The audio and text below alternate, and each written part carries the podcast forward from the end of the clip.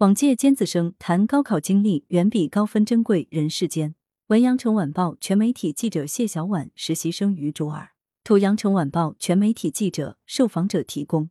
一九七七年，中断十年的全国高考制度得以恢复。这一年，五百七十万名怀揣梦想的考生端坐考场，奋笔疾书。二零二二年，全国高考制度恢复四十五周年，一千一百九十三万名考生刚刚结束这场人生大考。踏出考场，热血未凉。四十五年来，考生队伍逐渐壮大，一代一代学子走过高考这座独木桥。回望来路，记者采访了三位不同年代参加过高考并取得过优异成绩的天之骄子，看看他们如何评判高考带给自己的改变。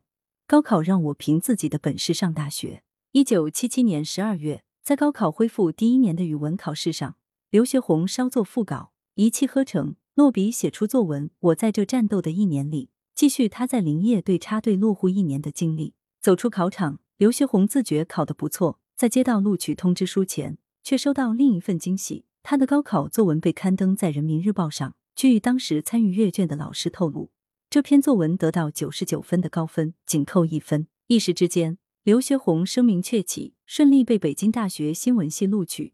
在往后人们的不断考证中，他因优异的高考成绩。被捧为新中国恢复高考后的第一位女状元，但刘学红并不认同这个名号。我们那时各省各自命题，分数有差异，我这哪算得上是状元呢？刘学红说：“除了一开始作文被刊登，周围人还会说到几句外，没有多大水花。”刘学红回忆道：“参加高考的人不多，考上的人更少。到大学一看，优秀的人才比比皆是。其实与当年的高考成绩相比。”刘学红更愿意感谢国家恢复高考这项举措。一九七六年，作为知青初到林业队时，刘学红满腔热情投入劳动。随着时间推移，他逐渐感到迷茫，成绩优异在这里并不顶用，文化知识被忽视，一个人的价值仿佛只能体现在干活的力气上。长此以往，出路何方？也不是没有过继续读书的念头，但那个时候上大学的机会是一种稀缺资源。刘学红回忆道。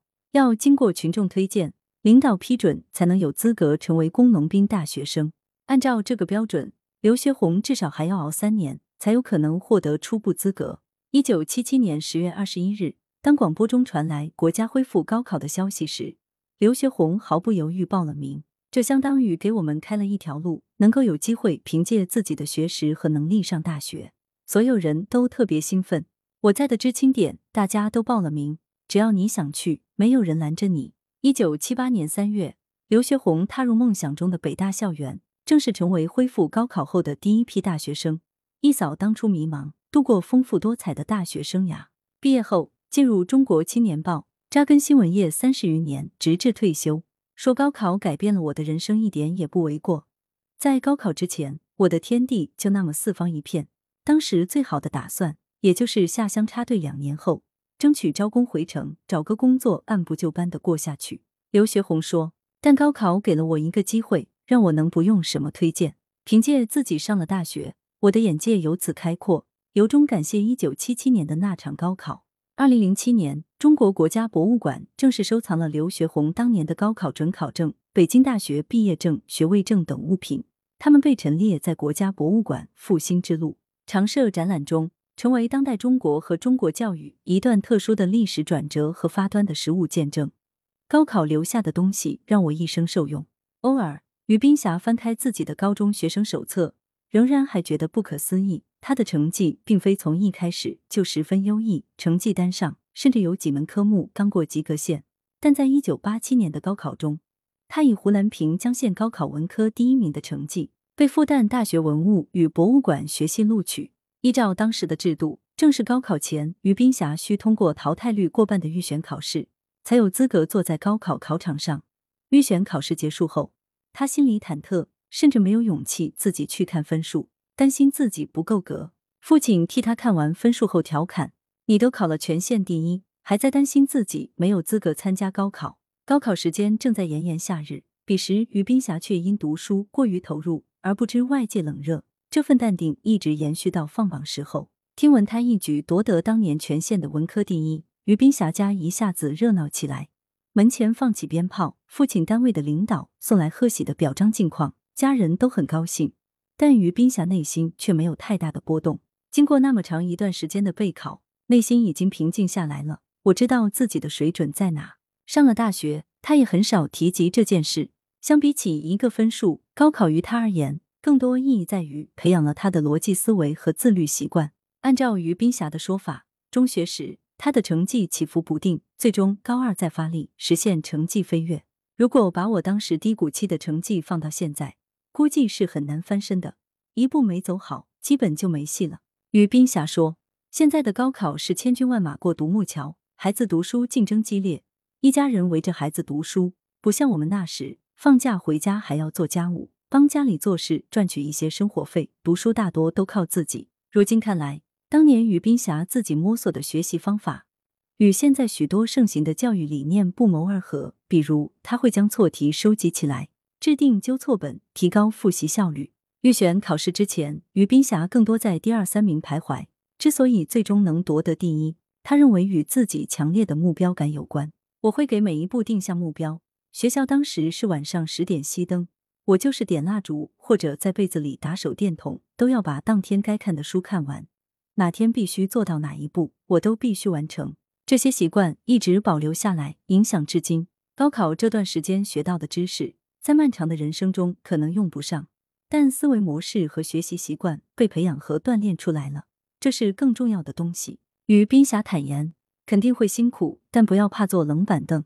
一定程度上，高考的经历塑造了如今的于冰霞。毕业后，他就职于湖南省博物馆。起初，他被分配到大多数人不愿意去的保管部，天天在库房里与文物作伴，难免枯燥。但他坚持了下来，并逐步沉淀，直到成为博物馆的一名策展人。用自己的专业为民族民俗及非遗文化的推广做出贡献，于冰霞感慨道：“高考是我一个很重要的起点。高考前，我从没踏出过县城，不上大学，可能就在小城里做一份不大不小的工作。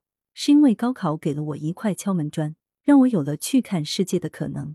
高考给了我选择的空间，高考像是打开一扇门的钥匙，突然有很多机会摆在你面前，你有更多选择的空间。”会觉得读书真的有用，有一种改变命运的感觉。汪佳倩说，二零一四年，她以高分考入北京大学光华管理学院，目前正在美国西北大学攻读博士学位。与今年的考生一样，汪佳倩遇上了史上最难数学考题，大题基本难的无从下手。出了考场，她就没对成绩抱太高期望，直到结果出来，她还觉得不可思议。你能在现实生活中见到那些书上或者电视节目上的学者？感觉像打通了次元壁，会有一种不踏实感。汪佳倩这样描述自己之后的大学生活：一开始，汪佳倩对自己身上好学生的标签还有些介意，这源于外界对这一标签的刻板印象，比如书呆子、功利性读书、刷分机器、没有创造力。他一度反感于此。后来，他学会调节自己，我没有必要非得去改变大家对于一个群体的刻板印象。